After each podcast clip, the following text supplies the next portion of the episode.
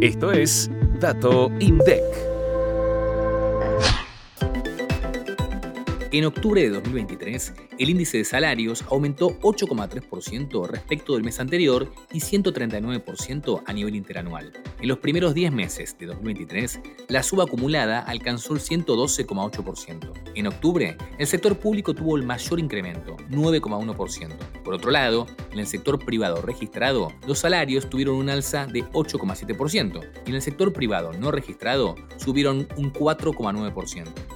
Hay que recordar que este índice estima la evolución de los salarios pagados en la economía sin considerar factores tales como la cantidad de horas trabajadas, los descuentos por ausentismo, los premios por productividad y todo otro concepto asociado al desempeño o a las características de los individuos concretos.